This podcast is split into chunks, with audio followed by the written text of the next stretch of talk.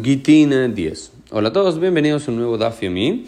En una braita, en el día de ayer habíamos visto que una de las eh, semejanzas que tienen eh, los Gitin, los documentos de divorcio para las mujeres y los documentos de manumisión de liberación de los esclavos, era que ellos estaban habilitados por una firma de un Kuti, de un samaritano. Y ahora la Mishnah vuelve a analizar el tema y nos dice lo siguiente: Kol get ed Kuti pasul. Todo documento general de, de mejer, de venta, de mataná, de regalo, de un obsequio, todo documento que tenga la firma de un cuti de un samaritano es inválido, excepto los documentos de divorcio de las mujeres y de manumisión de los esclavos. ¿Qué significa esto? Que si llega a aparecer un, get, nashim, y tiene la firma de alguien que sabemos que es un shombroní, que es un samaritano, que es un cuti, eso sería válido. Pero si tenemos la compra-venta de una, de una casa, de una propiedad, donde esté el documento, eh, esté la firma de un samaritano, eso está prohibido. Y se nos dice que así siguió, eso fue lo que también hacía Rabán Gamliel. Más se ocurrió cierta vez, traen un jajá, una prueba, que cierta vez Rabán Gamliel eh, trajeron frente a él un get isha, un documento de divorcio de una mujer, y estaba firmado por Kutim, por samaritanos, Beikshir, y lo, eh, lo mantuvo como válido y en base a eso divorció a una mujer. Eh, lo que más me interesa plantear hoy es quiénes son estos Shombronim, quiénes son estos Kutim, que plantean un, un problema en la Laja. ¿Son judíos? ¿No son judíos? ¿Quiénes son? Bueno, los Kutims, los Kuteanos, no sé cómo se dirá en español exactamente, era un pueblo que vivía en Asia Menor eh, y que fueron traídos por los asirios cuando los asirios conquistan el reino del norte de Israel, el reino de... Eh, Mamlejet Israel, el reino de Israel, allá por el, siglo VIII antes de la era común, hacen reubicación territorial de diferentes eh, conquistados. Entonces exilian a los judíos, que, a los israelitas que vivían en aquel reino y traen a este pueblo de Kutim, de Cuteanos. Y ellos se alojan en la región de Samaria, de Shombrón, por eso también son llamados los eh, samaritanos, eh, cerca del monte de Gerizim, donde hasta el día de hoy hay un pequeño grupo de estos samaritanos.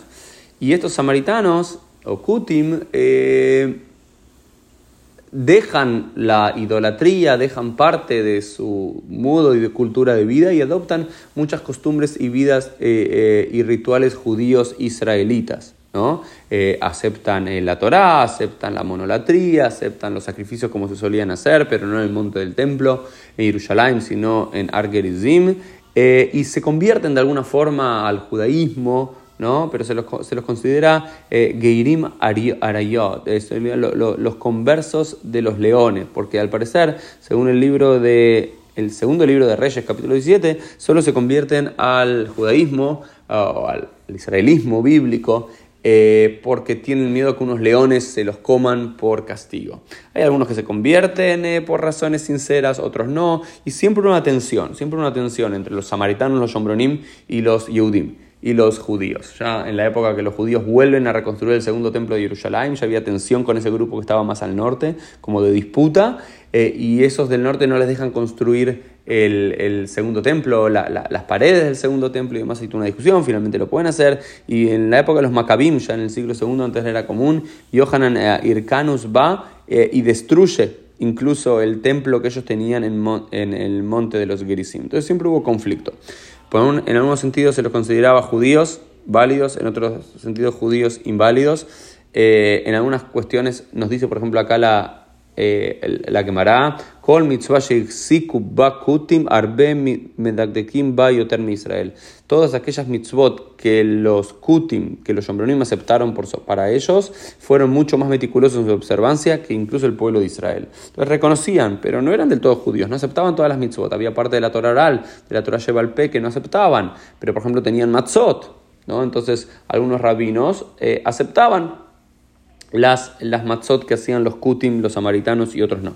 Y lo mismo en este caso con la firma. Se lo considera una firma como si fuese de un judío porque tiene las mismas reglas en relación a nosotros que en los gitim, en los documentos de divorcio de las mujeres o no. Entonces, en términos generales, la halajá acepta que en todas aquellas cuestiones que tenían las mismas prácticas los kutim y los eh, israelim y los yehudim, eh, se puede aceptar de alguna forma u otra eh, lo que ellos hacen, o sus testimonios, o sus productos y más, pero en las cosas que diferían, no. Entonces es como un punto intermedio.